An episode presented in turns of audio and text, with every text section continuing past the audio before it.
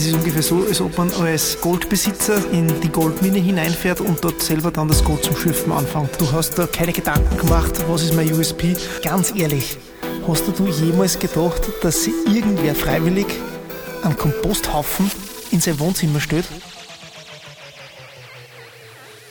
Herzlich willkommen zur neuesten Folge des Glaub an dich Podcasts. Heute mit einem ganz besonderen Gast, dem Gründer und CEO von Blockbit. Herzlich willkommen, Florian Wimmer. Hallo Johannes, freue mich hier zu sein. Florian Wimmer ist ja in der Startup-Szene oder Florian Wimmer muss man in der Startup-Szene nicht wirklich vorstellen. Für alle, die ihn aber nicht kennen, möchte ich das ganz kurz machen. Er hat nach seiner Ausbildung an der FH äh, bei einer großen Big Four Kanzlei gearbeitet, ist dort dann zum ersten Mal mit dem Thema Kryptowährungen in Kontakt gekommen und hat im September 2017 Blockbit gegründet. Blockbit was die genau machen, das wird uns nachher selber sagen. Nur so viel, er löst einen Painpoint mittlerweile, der vor vielen Jahren äh, niemandem bewusst war und vor allem für uns Banken immer wichtiger wird. Bevor wir beginnen, noch drei kurze Fragen. Den Fragenhagel, drei kurze Fragen, drei kurze Antworten. Bitcoin oder Ethereum? Bitcoin. Cold oder Hot Wallet? Cold Wallet. NFT-Kunst oder doch ein echtes Bild? Wow, äh, beides.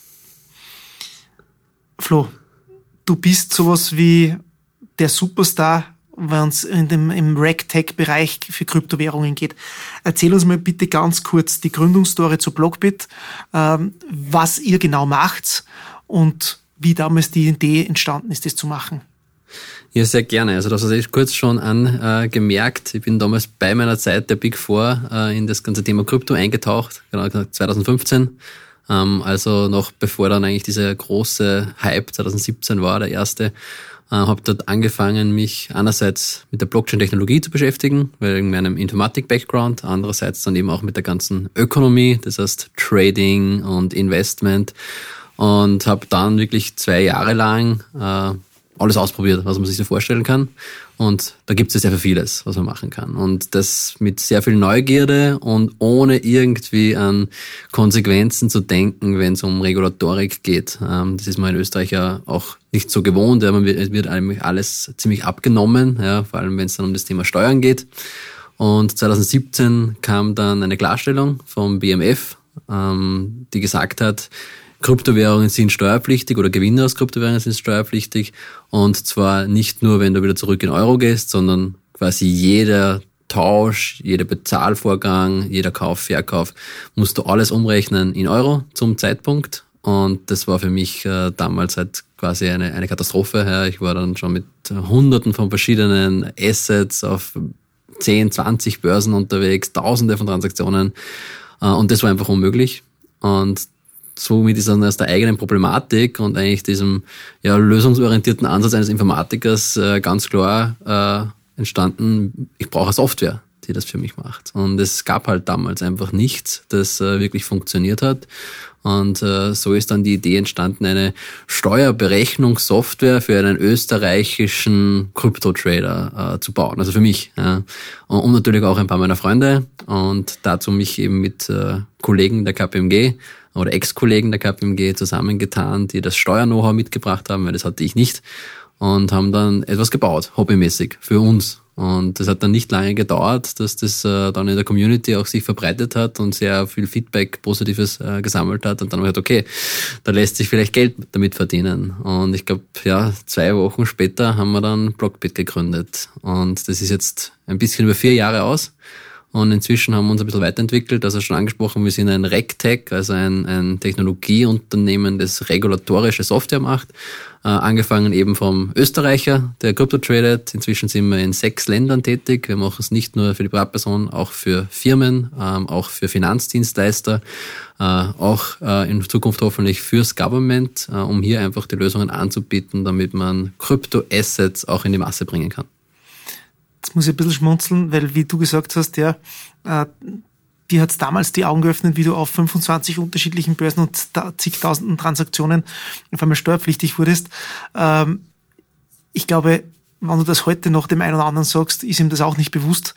Denn ähm, gerade wenn man die letzten Publikationen ansieht und dann die Kommentarspalten drunter liest, dann hat man manchmal das Gefühl, die Leute glauben, der Staat, dem interessiert das überhaupt nicht äh, und lässt sich da vorbei Finanzwirtschaften. Also ähm, nicht unspannend. Ähm, vielleicht, bevor wir dann auf die neuen Steuern und was da alles geplant ist, äh, kurz eingehen. Wie werden eigentlich Bitcoin und Co. heutzutage versteuert? Ist das die klassische Käst oder wie schaut das da eigentlich aus? Gibt es da auch äh, Spekulationsfristen und dergleichen?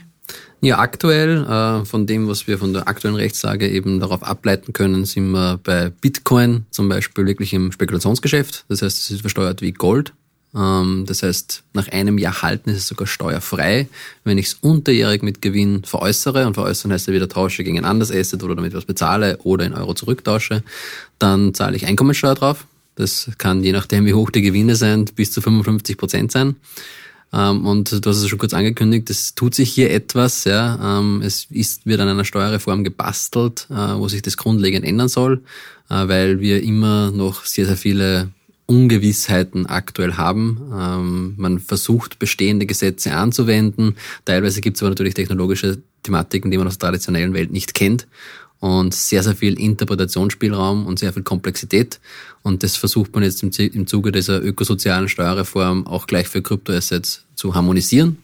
Und das wird sehr, sehr, sehr spannend. Natürlich auch für uns, aber für jeden, der sich mit dem Thema Krypto natürlich beschäftigt. Du hast jetzt meiner Meinung nach ganz was Wichtiges gesagt. Du hast gesagt, äh, Bitcoin hast du eine Assetklasse genannt, während du zuerst auch von Kryptowährungen gesprochen hast. Ist der Begriff Kryptowährung nicht irreführend und ist es nicht gescheiter, man redet von digitalen Assetklassen? Absolut. Also ich glaube, ich persönlich rede gar nicht mehr von Kryptowährungen. Ich glaube, ich habe mir das schon ein bisschen abtrainiert. Ich rede eigentlich immer von Kryptoassets, äh, weil eine Währung äh, ist es eigentlich nicht, wobei jetzt schon wieder, zumindest Bitcoin ist ja jetzt äh, in der in El Salvador als erstes Land der Welt offiziell als Währung anerkannt worden. Das heißt, man könnte es rein theoretisch tatsächlich als Währung bezeichnen. Für all die anderen äh, Kryptowährungen, Kryptoassets äh, gilt das nicht. Ja? Und eine Währung ist ja etwas anderes als Geld. Man muss ja zwischen Geld, Assets, Währungen unterscheiden. Währung muss ja vom Staat ausgegeben werden. Das ist definitiv nicht der Fall. Ja? Ähm, jetzt ist Bitcoin anerkannt. Das heißt, man könnte es tatsächlich Kryptowährung nennen. Ich bleibe aber trotzdem lieber beim Begriff Kryptoassets, weil über die Blockchain-Technologie und über Coins oder Token, wie sie nennt, kann man eigentlich jedes Recht, äh, das man irgendwie ähm, zusammenfassen kann, auch abbilden. Und da fällt natürlich jede Assetklasse drunter. Mhm. Ähm, du hast es schon, du hast auch schon kurz gesagt, um vielleicht auch da nochmal ein bisschen verstärkt auch hineinzugehen. Ähm, das Wesen von klassischen Währungen oder auch von anderen Assetklassen ist eine gewisse Regulatorik. Ähm, da gibt's einen Regulator, da gibt's die FMA, da gibt's die EZB, äh, da gibt's Börsen, die gewissen Regularien unterliegen. Äh, und das ist ein großer Widerspruch oder ein, vor allem nicht Widerspruch, aber doch ein großes Unterscheidungsmerkmal von der klassischen Krypto-Asset-Klasse, von, von Krypto-Asset-Klassen, dass diese Regulatorik ja fehlt. Ist es eigentlich möglich, deiner Meinung nach oder ist es überhaupt, war das die Grundintention, äh, eine Assetklasse zu schaffen, die man dann so behandelt oder versucht, so in ein Korsett hineinzubringen, ähm, wie es bei traditionellen Assetklassen der Fall ist oder widerspricht das nicht der Grundintention des Ganzen? Nee, es ist definitiv die, die Intention der Dezentralität, ja, das nicht mehr von einer Entität irgendwie regulieren oder kontrollieren zu können, man muss aber natürlich sagen, Regulatorik bezieht sich ja nie wirklich auf das Asset, sondern eigentlich auf genau die Dienstleister, die registrierten Unternehmen, ähm, den Staat, ja, der dann das Ganze eigentlich verwaltet. Und genau das kann man bei Kryptoassets genauso machen. Also eine Bitpanda, eine Confinity, ein Kraken, ein Coinbase, das sind ja alles registrierte Finanzdienstleister und die ermöglichen ja eigentlich diesen Weg erst rein in Krypto, in die Dezentralität. Das heißt, ich muss das eh wieder machen über sage ich mal, zentrale Anbieter. Dann kann ich aber tatsächlich in das Dezentrale reingehen. Und dort bin ich dann quasi pseudonym unterwegs in den meisten Coins. Das heißt, man weiß nicht mehr, wer tatsächlich jetzt was macht. Ich habe diesen KYC, Know Your Customer Identität mit äh, Reisepass und Videoident-Verfahren nicht mehr, sondern ich bin quasi äh, hier direkt auf der Blockchain. Ich habe keinen Drittdienstleister mehr, der mir gegenübersteht. Und da wird es dann schwierig mit der Regulatorik. Ich kann natürlich damit versuchen, mich als Person zu regulieren, ja, aber das Asset selbst kann ich natürlich nicht regulieren. damit man sich das ein bisschen vorstellen kann. Ähm, das muss man sich ungefähr, bitte korrigiere mich, wenn ich das jetzt falsch übersetze, aber das ist ungefähr so, als ob man als äh, Goldbesitzer in die Goldmine hineinfährt und dort selber dann das Gold zum Schürfen anfängt. Ist das, kann man sich das ungefähr so vorstellen äh, und das Gold dann in die Hosentasche steckt und dann mit nach Hause nimmt? Ist das ungefähr so, dass man sich das für unsere Zuhörerinnen und Zuhörer, dass man das versteht? Das könnte man sich bei Bitcoin so vorstellen, ja, da ist es wirklich sehr, sehr, sehr mhm. ähnlich, dass, dass man das sogenannte Mining betreibt. Das heißt, äh, ich gehe nicht in die Mine, sondern ich hau meinen PC an äh, und schürfe quasi diese Bitcoin online, bekomme die quasi auf mein Wallet und habe sie dann bei mir liegen oder ich habe zumindest den Schlüssel, um auf die Bitcoin auf der Blockchain zuzugreifen, weil liegen tun sie ja nirgends wirklich, die sind ja quasi in der Cloud, in der Blockchain. Aber Gold ist immer ein guter Vergleich, ja. Also man kann sich das so vorstellen, ich habe mein Gold bei mir zu Hause im Garten vergraben oder ich habe es bei der Bank liegen, ja. Dementsprechend ist das halt unterschiedlich reguliert. Ähm, beziehungsweise bin ich reguliert oder bist der Finanzdienstleister reguliert.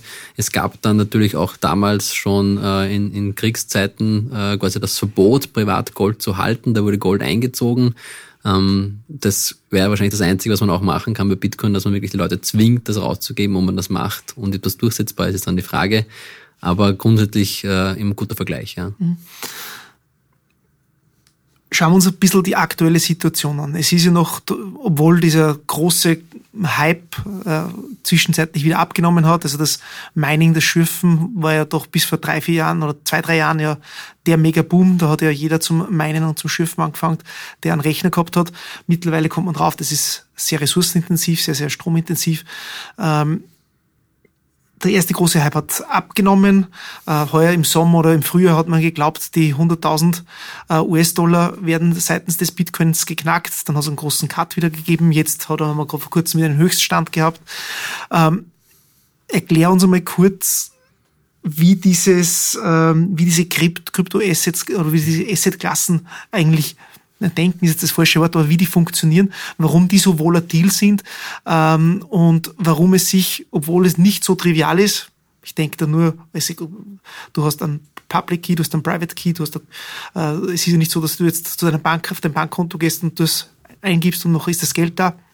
Es ist schon ein bisschen trivialer, warum sich das Ganze so durchgesetzt hat, beziehungsweise warum das jetzt gerade in den letzten Jahren so gehypt ist. Und vielleicht kommen wir noch nachher zu dem, zu dem DeFi-Thema, was ja der nächste große Trend ist.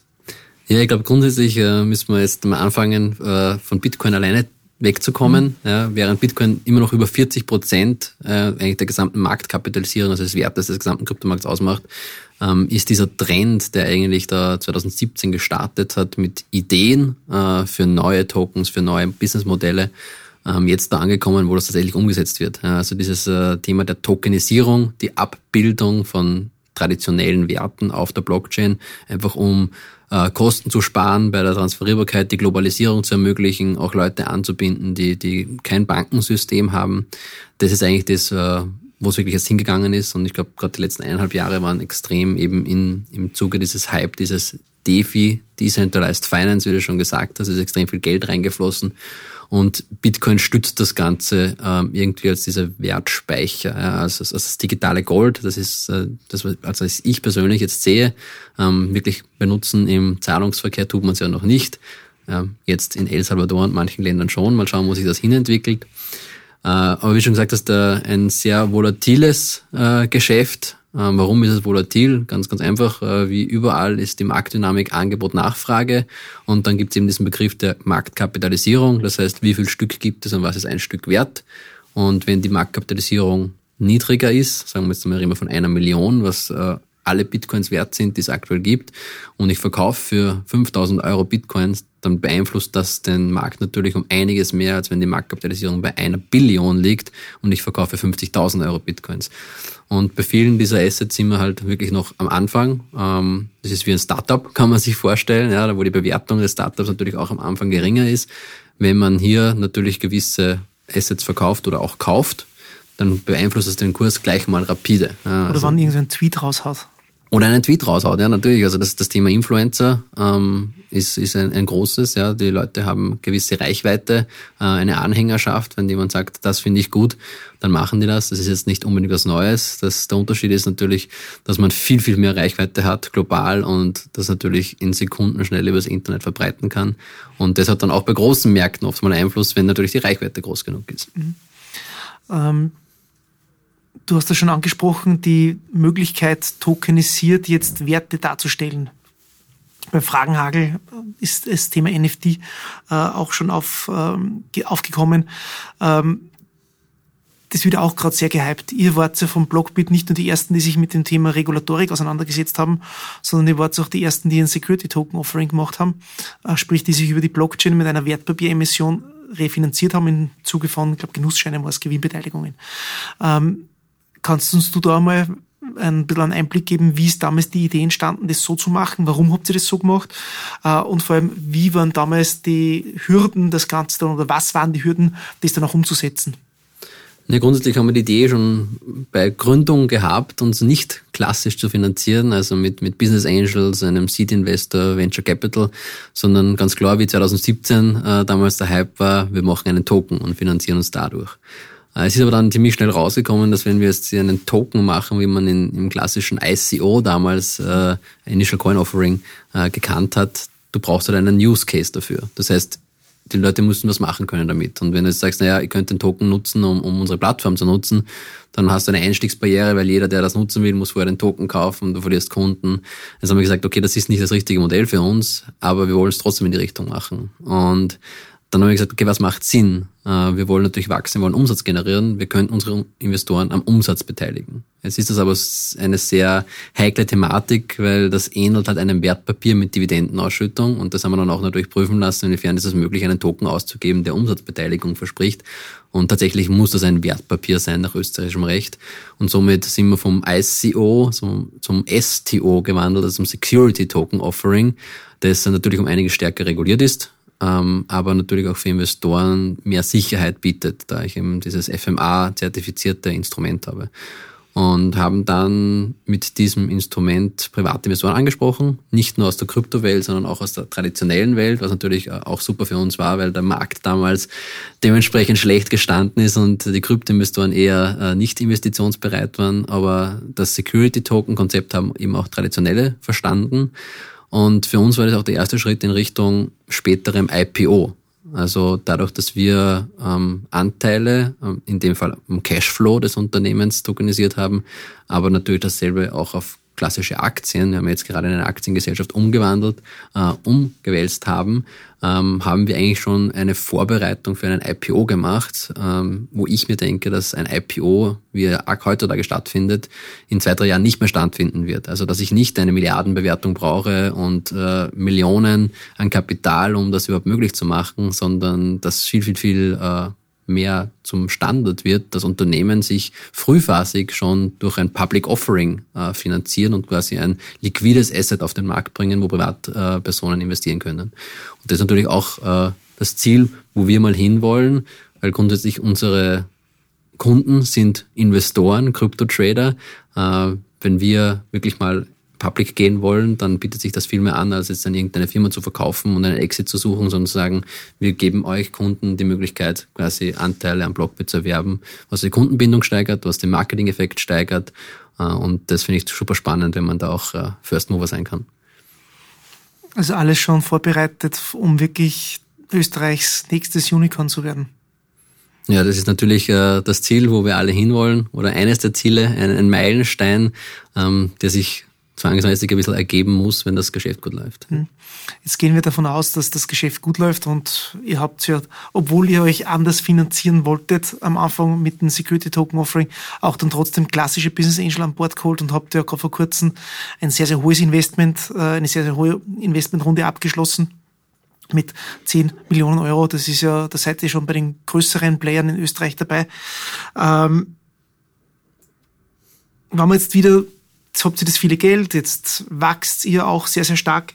Ähm, wie wird sich denn der Markt entwickeln? Was glaubst du? Was macht der Regulator? Was macht die EZB? Wir haben es eingangs schon erwähnt. Es gibt ja die ersten Überlegungen, das Ganze viel stärker zu regulieren. Das Ganze kommt immer mehr in die Breite. Wie siehst du den Markt auf der einen Seite und auf der anderen Seite? Was bedeutet das für euch als Unternehmen? Seid ihr jetzt schon ein, unter Anführungszeichen, das war jetzt nicht despektierlich gemeint auf, die, auf eure Gründungsphase, aber seid ihr jetzt schon ein richtiger Finanzdienstleister? Nein, wir sind äh, kein Finanzdienstleister, wir sind Softwareentwickler. Also das muss man auch äh, differenzieren. Wir sind kein Lizenz, äh, lizenziertes Unternehmen. Das heißt, wir unterliegen auch nicht diesen Regularien, sondern wir sind wirklich Software-Dienstleister. Wir sind auch keine Steuerberater.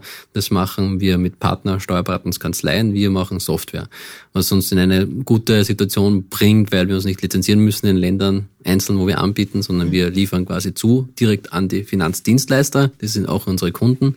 Und äh, was sich jetzt tut, ähm, ist äh, gerade auf EU-Ebene einiges, das schon sehr, sehr konkret wird. Also wir haben jetzt eigentlich drei große Regulatorien oder dreieinhalb, die jetzt rauskommen.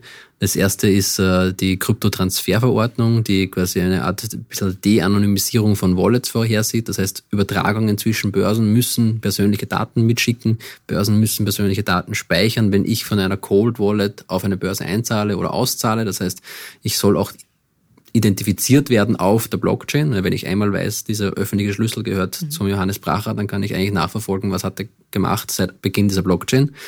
Ähm, das ist so das, das erste, ähm, auch natürlich Geldwäsche-Thema, aber auch Steuerthema. Ähm, das zweite ist die MiCA, ähm, die Markets in Crypto Asset Regulation. Das ist so wie die MiFID für Wertpapiere, gibt es eine eigene Regulatorik für Kryptoassets. Die soll hauptsächlich definieren, was ist eine Kryptoasset überhaupt und Finanzdienstleister regulieren, auch sogenannte Stablecoins regulieren, also Assets, die einen echt Wert, also eine Währung abbilden. Das heißt, ein, ein Token ist ein Euro und dafür garantiere ich und äh, dementsprechend eigentlich eine Grundlage mal schaffen für nationale Rechtslegung. Und das dritte, und das ist das, was wahrscheinlich dann die Privatperson am meisten betrifft, ist die sogenannte DRC8-Richtlinie. Das ist eine erweiternde Auskunftsrichtlinie, die in Zukunft Börsen, Broker, Custodians, Banken, ja, jeder, der was mit Krypto ähm, anbietet, dazu zwingen werden, persönliche Daten an die Behörden zu übermitteln. Das heißt, ich mache einen Trade, ich generiere vielleicht steuerpflichtige Einnahmen. Am Ende des Jahres muss, die, muss der Finanzdienstleister all meine Trades mit meinen persönlichen Daten an das österreichische Finanzamt übermitteln. Und das Spannende ist, das ist nicht nur jetzt für einen Player wie Bitpanda, der in Österreich ansässig ist, sondern eigentlich für jeden Player, der in der EU reguliert ist. Das heißt, auch amerikanische Börsen wie Coinbase, Bittrex, Binance haben irgendwo in der EU äh, einen Standpunkt, wo sie reguliert sind. Estland, äh, Malta, Irland, Deutschland auch jetzt immer öfters. Auch die müssen dann an einen österreichischen Trader, quasi ans österreichische Finanzamt, diese Daten aushändigen. Und während es aktuell noch wirklich so ist, dass wahrscheinlich, wir schätzen, unter fünf Prozent der Krypto-Trader tatsächlich die Steuern erklären, weil es nicht nachverfolgt wird, weil man oft einfach nicht Bescheid weiß, weil auch Steuerberater nicht helfen können wird es mit dieser Regulatorik wahrscheinlich mal in die Richtung gehen, dass das Finanzamt erstmal alle Daten bekommt. Wer hat denn überhaupt einen Account auf einer Kryptobörse? Welcher Österreicher? Und dann mal Briefe rausschickt und daran erinnert, dass das Ganze steuerpflichtig ist. So ist schon in den USA geschehen, in Australien. Und ich denke, das ist der logische nächste Schritt in der EU. Und später wäre es natürlich dann möglich, abzugleichen, was bekomme ich denn für Daten von der Börse, berechne, was hast du denn an Gewinnen realisiert, was hast du in der Einkommensteuererklärung angegeben, passt das zusammen und wenn nicht, Finanzamtsprüfung. Und da will man wahrscheinlich nicht hin. Das heißt, die Regulatorik bzw. die stärkere Regulierung des Marktes ist der volle Treiber für euer Geschäftsmodell. Natürlich, also der Markt generell, wir haben es gesehen, jetzt in diesem Bull Market, wie man es mhm. nennt, äh, neue Leute kommen in Krypto rein. Äh, das Thema Regulatorik ist immer ein bisschen mehr verankert, das heißt auch die Leute, die neu einsteigen, informieren sich auch gleich, wie schaut das da aus. Aber Regulatorik ist definitiv der Treiber für uns und was da jetzt passiert, spielen uns ganz klar in die Hände. Also man sieht für oder für alle, die dann Interesse haben an Aktien an diesen Unternehmen, ähm, wir dürfen natürlich keine Verkaufsempfehlung geben, wir sind ja hier nicht in der Anlageberatung, aber es gilt für zukünftige Unternehmen, wenn man so schaut, was sich in der Startup-Branche tut, dann wird sich da gerade in diesem Bereich, in dem Sie jetzt tätig seid, da noch einiges tun. Ja, absolut. Also ein ganz großes Thema, das auch, äh, glaube ich, vielen am Herzen liegt, ist der europäische Kapitalmarkt. Ja, wir sehen da eigentlich ein massives Defizit, was die Finanzierung von europäischen Unternehmen anbelangt, was auch das, die Beteiligungsmöglichkeiten für eigentlich europäische Investoren an Unternehmen äh, anbelangt. Also wo kann man rein investieren in einen Tesla, in Apple, Facebook und so weiter, alles amerikanische Aktien, äh, der DAX und auch, und auch die Wiener Börse. Das ist halt ein sehr kleines Angebot, sage ich mal. Und durch diese Tokenisierung und die Möglichkeit, dass erstens mal von Unternehmensseite ich äh, Geld raisen kann und auch tatsächlich einen liquiden Markt bieten kann, ohne enorme Kosten zu haben, aber auch von der anderen Seite, dass ich als Privatperson schon mit einem Euro investieren kann und nicht zusammensparen muss auf eine Aktie für 2000 Euro, ähm, wird diesen Kapitalmarkt definitiv ähm, antreiben und eben auch europäisch halten. Also ich als Europäer kann in europäische Unternehmen investieren und ich habe trotzdem die Möglichkeiten eines schnellen Exits, der Liquidität und mir genau auszusuchen, wo will ich rein. Glaubst du auch, dass es in Zukunft klassisch sein wird, äh, Unternehmensbeteiligungen für Mitarbeiterinnen und Mitarbeiter in Form von Security Token darzustellen und dass das wirklich die neue Art und Weise sein wird, wie sich Unternehmen refinanzieren werden. Du hast das schon ein bisschen angesprochen, zuerst bei eurer eigenen Geschichte. Ja, absolut. Also ist, glaube ich, ein aufgelegter Use Case für das ganze Thema. Ähm, ich habe äh, die Möglichkeit, Mitarbeiter schon zu intensivieren, bevor ich einen Exit habe. Aktuell rennen ja alle Mitarbeiterbeteiligungen so auf, wenn mal was passiert, mhm. bekommst du auch was, wenn du noch bei uns bist. Ähm, wenn ich es aber schaffe, eigentlich ziemlich früh schon ein liquides Asset zu haben, ähm, vergüte ich damit eigentlich alle ziemlich schnell. Dann kann, können sich Leute, die motiviert sind, vielleicht sogar noch mehr einkaufen oder Leute, die Geld brauchen, auch etwas zu Geld machen.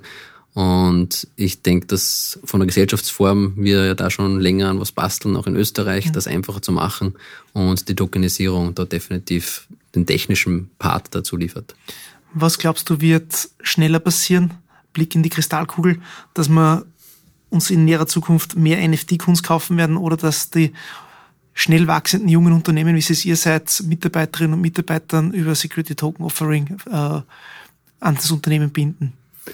Ähm, ich glaube, das wird ziemlich gleich vonstatten gehen. Also bei NFTs muss man immer aufpassen, NFTs äh, sind ja nicht nur Kunst. NFTs sind ja Non-Fungible Token, das heißt, das kann ja für alles stehen. Ja. Ähm, ich sage, ein Riesentreiber gerade ist NFT Games. Äh, Mark Zuckerberg jetzt mhm. gerade mit Metaverse. Ja. ja ähm, alles, was du in den Metaverse haben wirst, ist ein NFT. Ja, also das, glaube ich, ist ein Riesentreiber, der jetzt schon gestartet ist. Es gibt äh, verschiedenste Spiele, und, unter anderem Axie Infinity, also das größte NFT-Game mit über eineinhalb Millionen täglichen aktiven Nutzern. Ja, das ist eigentlich ein ganzer Industriezweig, das ist ein, ein neuer Jobprofil für Leute hier bei Gaming Geld zu verdienen. Ähm, das kommt ziemlich schnell, aber eben auch das Thema Security Token. Ähm, ich glaube, wir machen es vor, ein, ein, paar machen schon nach, äh, wird definitiv in ein, zwei Jahren von der Stange quasi zu haben sein. Und wenn dann auch die Regulatorik da mitmacht, dass man das einfach umsetzen kann, glaube ich, dass da ziemlich viel Startups, die ja grundsätzlich eher aus jungen und tech-affinen äh, Leuten bestehen, da ziemlich schnell aufspringen werden. Flo, gegen Ende unseres Podcasts haben wir traditionell den Glaub an dich Ratschlag an alle Gründerinnen und Gründer. Wie lautet denn der von dir? Puh. ähm, äh, definitiv äh, sammel die richtigen Leute um dich ja, ähm, und wähl dann eigentlich das Ziel aus, wo du hin willst. Ähm, es ist viel, viel wichtiger, den, den Bus eigentlich mit den richtigen Leuten zu besetzen, als wie in die richtige Richtung zu fahren, weil das ergibt sich dann von automatisch. Also wir wären nicht da, wenn wir nicht äh, die Leute an Bord geholt haben, die wir jetzt hätten. Ähm, man muss auch als Gründer lernen loszulassen. Ähm, man macht ja am Anfang alles. Ja. Desto größer man wächst, desto mehr muss man einfach dann auch auf, Aufgaben abgeben und vertrauen.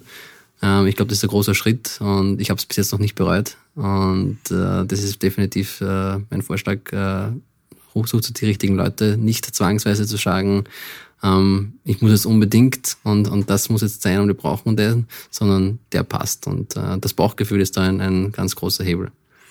Flo, vielen Dank, dass du dir Zeit genommen hast für diesen wirklich sehr, sehr spannenden Talk. Ich wünsche dir und deinen Kolleginnen und Kollegen, deinen Mitarbeiterinnen und Mitarbeitern alles Gute. Ich freue mich auf viele Dividendenausschüttungen äh, und egal was passiert, es gilt wie immer eines, glaub an dich.